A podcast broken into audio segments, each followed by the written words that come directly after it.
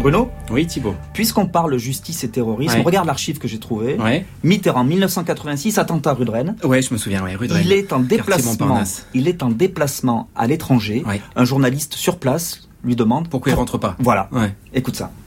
Quel succès pour le terrorisme que de voir tout aussitôt le chef de l'État, le cas échéant le chef du gouvernement, enfin ceux qui ont la charge du pays, changer leurs itinéraires. euh, je pense que mon devoir était, comme il a déjà été dit, de faire mon métier. La France n'est pas paralysée et ne le sera pas par le terrorisme. C'est dingue. Ce son est dingue. C'est inimaginable aujourd'hui. Inimaginable parce que depuis 1986 et François Mitterrand, nous avons changé d'époque.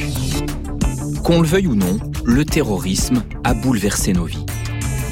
En ce début 2020, cela fait 5 ans depuis l'attaque contre Charlie Hebdo, l'hypercachère, les policiers, et parmi les grands rendez-vous de cette année, il y a le procès de ces attaques au palais de justice de Paris. Quelques mois plus tard, ce sera le procès du 13 novembre. La justice face au terrorisme. Voilà notre sujet. Avec Thibault et Charlotte Piret du service justice de France Inter qui va nous accompagner tout au long de ce numéro, nous avons fait ce constat. Depuis que le terrorisme est devenu un phénomène majeur en France, la justice s'est profondément transformée. Et c'est cela que nous allons vous raconter cette semaine. Vous écoutez Poursuite, je suis Bruno Duvic et comme tout le monde, je me souviens où j'étais à chaque attentat. La première chose que le terrorisme a changé dans le fonctionnement de la justice, c'est sa communication. L'histoire commence avec un homme seul sur la route de Toulouse. Cet homme, c'est l'un des plus hauts magistrats de France, le procureur de Paris, François Molins. En ce mois de mars 2012, Mohamed Merah vient de semer la mort à Toulouse et Montauban avant d'être abattu par le raid, chez lui, à Sceaux, en direct, à la télévision et la radio. Mohamed Merah qui est maintenant retranché euh, depuis plus de 30 heures. Il avait annoncé une reddition hier dans la journée, il l'avait promis. Et puis 22h45 hier, il a dit qu'il voulait mourir par les armes. Alors est-ce qu'il s'attaque aux hommes du raid? Les, détonations sont de plus en plus fortes. Je pense que vous les distinguez. Ce rebelle ne se laisse pas faire, euh, veut mourir malade, tire de plus en plus fort. C'est une affaire de terrorisme. Comme la loi le prévoit, c'est donc le procureur de Paris qui est alors saisi de l'enquête. Mais François Molins, pourtant professionnel hors pair, commet ce jour-là une erreur quand il quitte la capitale. J'ai décidé de descendre. Et euh, je suis descendu tout seul. Donc j'ai commis l'erreur de laisser ma, la chargée de communication à Paris. Donc je me suis trouvé à Toulouse avec deux collègues qui avaient en charge l'enquête. J'ai jamais vu autant de journalistes, je crois.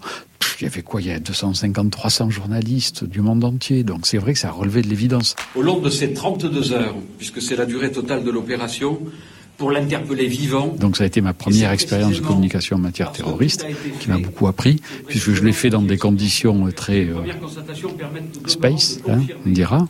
toute la détermination de Mohamed Merah et de En préparant mes éléments de langage tout seul, j'ai retrouvé des notes, c'est presque des papiers brouillons.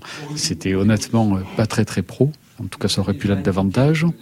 Et on comprend bien que dans ce cas de figure, la seule façon de communiquer, c'est organiser un point de presse. Il portait un gilet pare-balles sous lequel il était vêtu d'une djellaba noire. À Toulouse, le procureur, comme beaucoup de Français devant leur télévision, réalise qu'on vient de basculer dans une nouvelle ère, celle du terrorisme islamiste. Cette époque, François Molins en est un des visages. Il est aujourd'hui procureur général près la Cour de cassation, la plus haute instance judiciaire en France. Et c'est dans son bureau, mur couvert de livres anciens, que le magistrat a reçu Thibault et Charlotte. Les conférences de presse de François Molins. Avec sa haute stature, ses cheveux gris, son verbe précis et factuel, il est devenu en 2012 un personnage médiatique à l'heure de l'info en continu, et c'était un choix délibéré. Au regard de la gravité de ces attentats, ben, il était évident qu'il fallait euh, effectivement euh, que quelqu'un puisse apporter de la façon la plus objective possible des informations euh, à nos concitoyens. Le politique est plus capable de faire ça. De toute façon, sa parole est démonétisée, décrédibilisée. L'avantage d'une communication du procureur, c'est, outre qu'elle est légitime, c'est qu'elle va être faite sous un prisme particulier, qui est celui de l'exhaustivité, de l'objectivité. On se rendait pas compte au début que on rassurait. On nous l'a dit euh, au bout de quelques temps. Ça nous a conduit effectivement à continuer. Mais cet exercice, on est aussi euh, plus en mesure de le faire, compte tenu de la prise de conscience qui a été faite au niveau du ministère et qui s'est traduite par des multiplications de stages de média training à destination des procureurs. Ça fait qu'aujourd'hui, euh, il n'y a pas l'aversion qu'on pouvait avoir par rapport à ça. Pour répondre au terrorisme, la justice a donc changé sa communication. Ce n'est sans doute pas le plus important, mais c'est révélateur d'un changement. Le procureur de Paris est entré dans la vie des Français. Le terrorisme a pris beaucoup de place dans l'actualité de la justice. Alors, nous noterons, Thibault, Mhm. que Charlotte, c'est tout à son honneur, est la seule qui arrive sans la moindre note. Oui, mais du coup, ça me met un petit peu la pression. Tout dans la tête. Charlotte Piret suit ce dossier de terrorisme pour France Inter. Elle est arrivée au service police-justice en septembre 2015.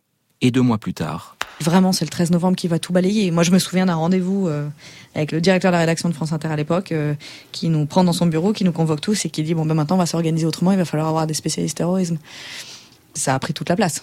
Pendant des mois, on a travaillé que là-dessus. Sarah Guibaudon et moi, on a fait que du 13 novembre. hein. Moi, par exemple, le- au mois de novembre dernier, je me suis retrouvée à suivre un procès d'assises. Et en fait, il y en avait trois en même temps pour terrorisme. C'est quelque chose qu'on n'a jamais vu et, je me souviens parce que les autres affaires m'intéressaient aussi à titre personnel. Pendant les suspensions d'audience de l'Inde, d'aller traverser quelques couloirs pour rejoindre une autre salle d'assises où on jugeait une autre affaire de terrorisme. La masse du contentieux est inédite. C'est quelque chose qu'on n'a jamais vu dans l'histoire, mais parce que le nombre de faits est incroyable. France Inter. Édition spéciale. Il est 17h11 donc et normalement à cette heure-ci on rigole sur France Inter grâce à Charline et à sa bande. C'est la joie démocratique, c'est le rire, la caricature, le droit de moquer et de se moquer qui ont été assassinés ce matin à Paris. Cabu, Charbe, Bernard Maris, mon cher oncle Bernard. Charlie, Nice, le Thalys et toutes les autres attaques. Un autre défi auquel la justice a été confrontée ces dernières années, c'est la massification des affaires terroristes. Il y a les attentats, mais aussi les cas de radicalisation, les départs en Syrie, les retours. L'année dernière, près de 700 dossiers étaient traités par le parquet antiterroriste. Au mois de décembre dernier, Charlotte et Thibault ont demandé à Antoine Mégy de passer dans le petit studio à côté du bureau de poursuite. Il est maître de conférence à l'université de Rouen, spécialiste de la justice antiterroriste. Et ce qu'il dit, c'est qu'avant même les grands procès des mois à venir, les audiences se succèdent déjà à un rythme effréné. On a des cours d'assises spécialement composées qui, depuis euh, septembre, siègent quasiment toutes les semaines. Depuis un mois et demi, on a eu à peu près 5 à 6 procès en cours d'assises spécialement composés. Moi, à titre personnel, j'avais vu deux procès basques, deux procès corses. Là, c'est toutes les semaines.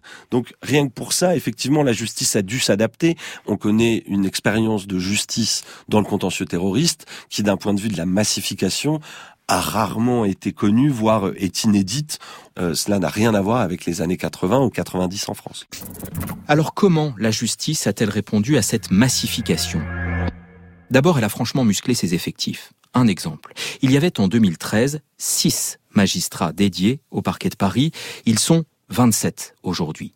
Et puis, très important dans l'évolution du droit, c'est devenu une justice à part. Souvenez-vous des propos de François Mitterrand au début de cet épisode. La France n'est pas paralysée. Elle ne le sera pas par le terrorisme.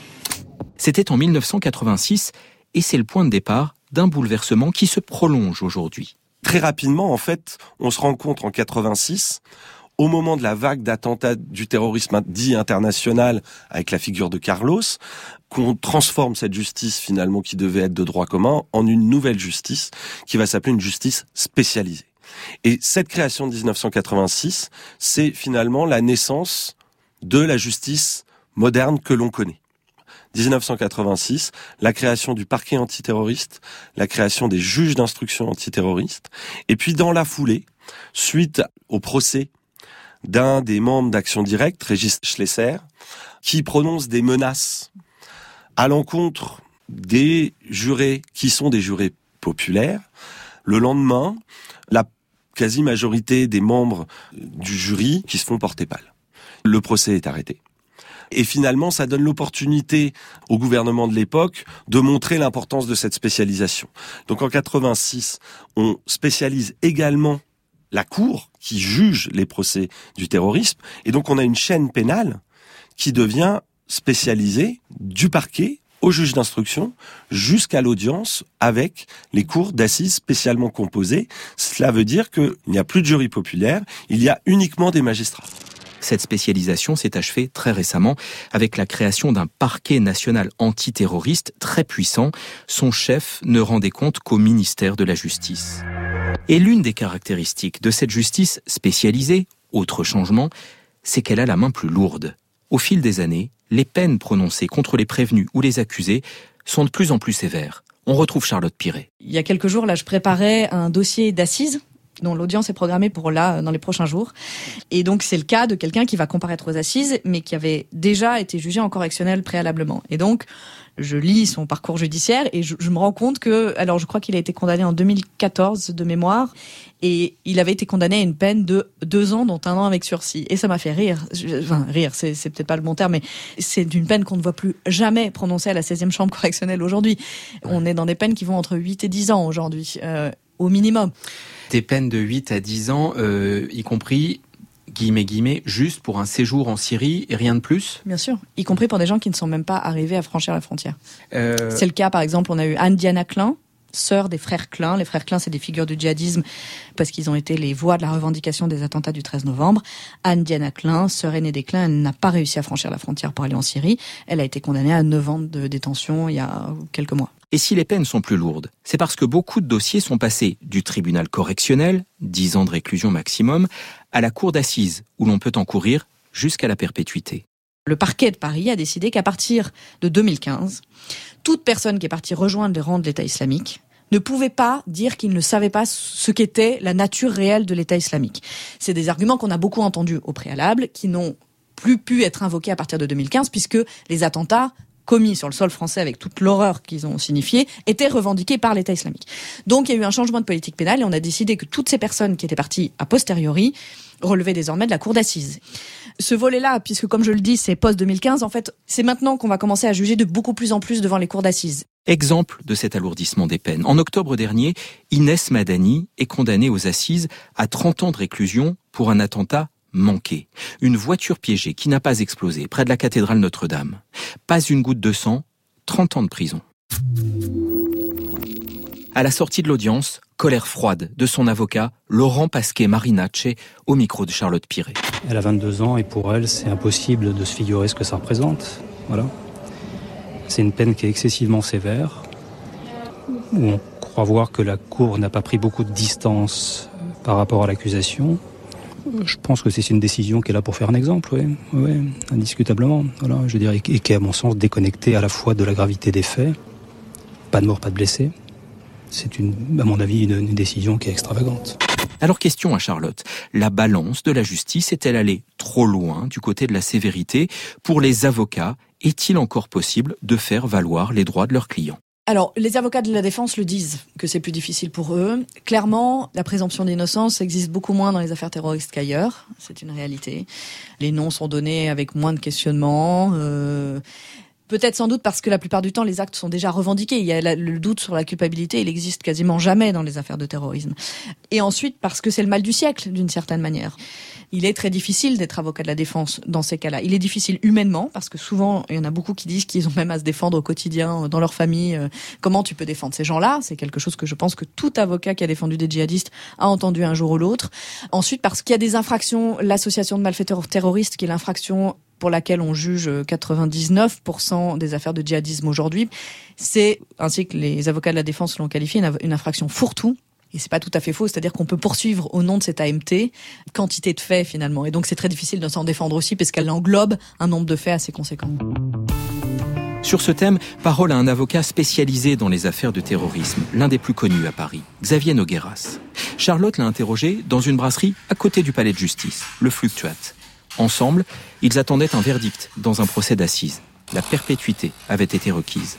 Xavier Nogueras insiste sur cette ambiance très particulière dans les procès d'affaires terroristes. Pourquoi il y a toujours plus de monde, plus de médias, plus de peine, plus de lourdeur quand c'est en lien avec l'entreprise terroriste? Parce que c'est finalement quelque chose qui nous fait peur, à nous, parce qu'ils euh, nous haïssent, et que le message qu'ils nous envoient au travers de ces crimes-là, ils nous sont destinés, ils sont reçus, et que quelque part le fait de changer pour eux notre euh, système, qui est un système qui est extrêmement bien ficelé au départ, qui permet de sanctionner lourdement, mais aussi de personnaliser la peine, d'anticiper sur l'avenir, ça, ça n'existe plus à partir du moment où on a peur et on change le système pour ces gens-là en particulier. C'est ça qui me fait peur.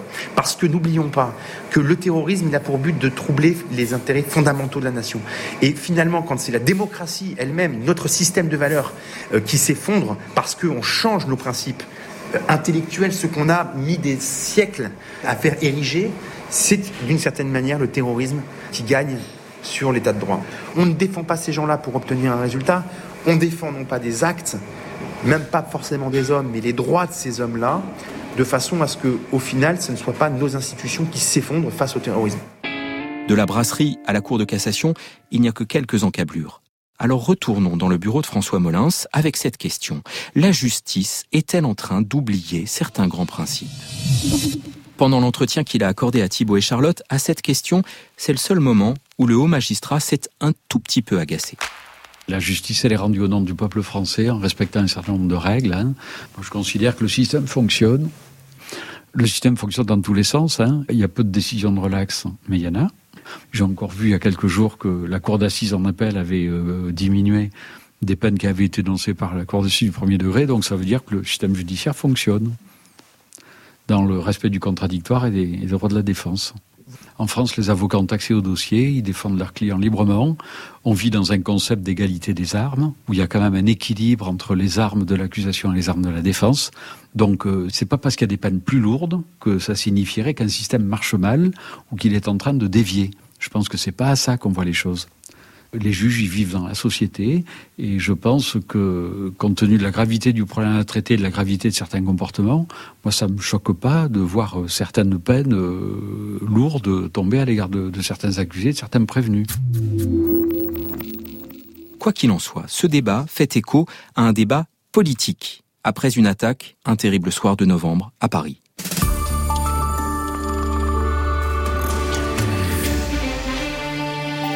Le journal Audrey Morelato, bonsoir. Bonsoir, et un journal consacré ce soir à des fusillades dans le centre de Paris. Ils ont tiré en plein dans la foule en criant à la Wagbar avec des fusils à pompe. La préfecture annonce au moins 18 morts, le bilan n'est pas encore définitif. Les chargés, le monde s'est couché à terre et continue à tirer sur les gens. Des attaques qui ont visé plusieurs zones dans l'est de la capitale. Putain, c'est un enfer alors que les attentats étaient encore en cours, François Hollande avait pris la parole. L'état d'urgence sera décrété, ce qui veut dire que certains lieux seront fermés, la circulation pourra être interdite et il y aura également des perquisitions qui pourront être décidées dans toute l'île de France. L'état d'urgence sera proclamé sur l'ensemble du territoire. Plus de quatre ans après, l'état d'urgence a été levé, mais certaines de ces mesures sont entrées dans la loi commune. Au nom de la lutte contre le terrorisme, nous avons renoncé à une parcelle de nos libertés. Le terrorisme a bel et bien changé nos vies et le droit. Il l'a changé d'une autre manière. Avec la multiplication des attentats, des acteurs qui étaient jusque-là au second plan ont pris beaucoup plus de place, les victimes. Lola Ouzounian, 17 ans. Extrait de l'hommage national aux invalides le 27 novembre 2015. David Péchirin, 41 ans. Les victimes, c'est ce qu'on appelle les parties civiles dans les procès. Manuel Pérez. Et cela aussi 40 ans. modifie le cours de la justice. Franck Pitiot. On retrouve l'universitaire Antoine Mégy. 23 ans. Les images des victimes euh, en France, elles arrivent véritablement avec Charlie Hebdo presque. Parce qu'en fait, on les connaît déjà. Mohamed même Merah, si, Mohamed Merah, effectivement. Mais là, on les incarne véritablement ça, c'est un mouvement plus général qui se crée notamment à partir des attentats du 11 septembre 2001. Hein, il, y a, y a, beaucoup de travaux euh, aujourd'hui, euh, question de mémoire des victimes, euh, et, effectivement, on a ces expériences américaines, espagnoles, où on va créer des, des grands rassemblements, des images aussi, où on va vraiment incarner ces victimes. Charlie Hebdo, le 13 novembre, la scène qu'on va appeler la scène des partis civils, elle est bouleversée. Elle est bouleversée par le nombre, elle est bouleversée par les enjeux politiques. On crée un secrétariat d'État. Donc on voit bien que on veut créer une représentativité des victimes, on veut construire une identité des victimes, mais au jour le jour, cette identité des victimes, c'est un enjeu encore extrêmement instable. On a des associations des associations qui, elles, ont des euh, enjeux à la fois pour les victimes, mais aussi des enjeux d'ordre financier. Et tout cela va à un moment donné se retrouver au même endroit, la salle d'audience. Autant dire que on va avoir affaire à des procès qui, pour certains, euh, seraient des procès d'ordre historique, du type euh, procès de Klaus Barbie, procès où on doit construire en fait une scène d'audience, un planning d'audience où on intègre plusieurs centaines de victimes. Un procès s'annonce particulièrement hors norme, celui des attentats du 13 novembre, justement. Ce sera au plus tôt à la fin de l'année, mais Charlotte Piret en connaît déjà quelques détails. C'est un procès qui est prévu pour durer six mois, qui va réunir 450 avocats, 1700 parties civiles. Euh, je ne sais même pas combien de journalistes vont demander à être accrédités. On n'a jamais vu ça. C'est inédit dans l'histoire judiciaire française. Toute la société attend quelque chose de ce procès-là. On a une idée, par exemple, de matériellement une salle, deux salles, trois salles, des écrans Alors clairement, ce procès est d'une telle ampleur, avec tellement d'acteurs réunis, que aucune salle du vieux palais de justice sur l'île de la Cité à Paris n'est en mesure d'accueillir ce procès. Il a donc été décidé, après de très longues négociations pour savoir où, quoi, comment allait se dérouler ce procès, euh, de construire une salle dans la salle des pas perdus du Vieux Palais de Justice, une salle ad hoc spécifique, avec toutes les questions de sécurité, etc. que cela implique, pour accueillir 600 personnes. Et ça ne suffira pas, donc d'autres salles déjà existantes du palais de justice auront des écrans de retransmission pour permettre notamment au public d'y assister. Et aussi aux victimes et c'est un enjeu d'ailleurs du procès parce que les, les avocats de partie civile essayent de faire pouvoir s'asseoir dans la salle principale les nombreuses, très nombreuses et trop nombreuses victimes euh, qui seront présentes à ce procès, ça ne sera pas possible. Leurs avocats seront dans la salle principale, les parties civiles, elles, seront dans une autre salle. Elles sont 1750. Et ce procès, c'est rarissime, pourrait être filmé et retransmis sur une web TV sécurisée et réservée aux plaignants pour qu'ils puissent suivre pendant les six mois les débats à distance. D'ici là, la réflexion sur la meilleure façon de juger les terroristes se poursuivra, encore et toujours. C'est un exercice permanent, la politique pénale, euh, parce que la politique pénale, elle est faite pour être adaptée à, un type de criminalité, euh, un type de délinquance. La criminalité et la délinquance, elle, elle évolue en permanence sur le terrorisme, bien évidemment. Les problèmes posés par l'émiettement et l'éparpillement des terroristes euh, constituent une problématique complètement différente de celle où ils étaient tous concentrés sur le califat, hein, où ils étaient tous au même endroit. Euh, le cyber-djihadisme, euh, c'est aussi des enjeux différents. La prise en compte de la cybercriminalité aujourd'hui, ça conduira à, travailler différemment. C'est un mouvement perpétuel, perpétuel, perpétuel. C'était poursuite Comment le terrorisme a changé la justice. Poursuite est un podcast de la rédaction de France Inter.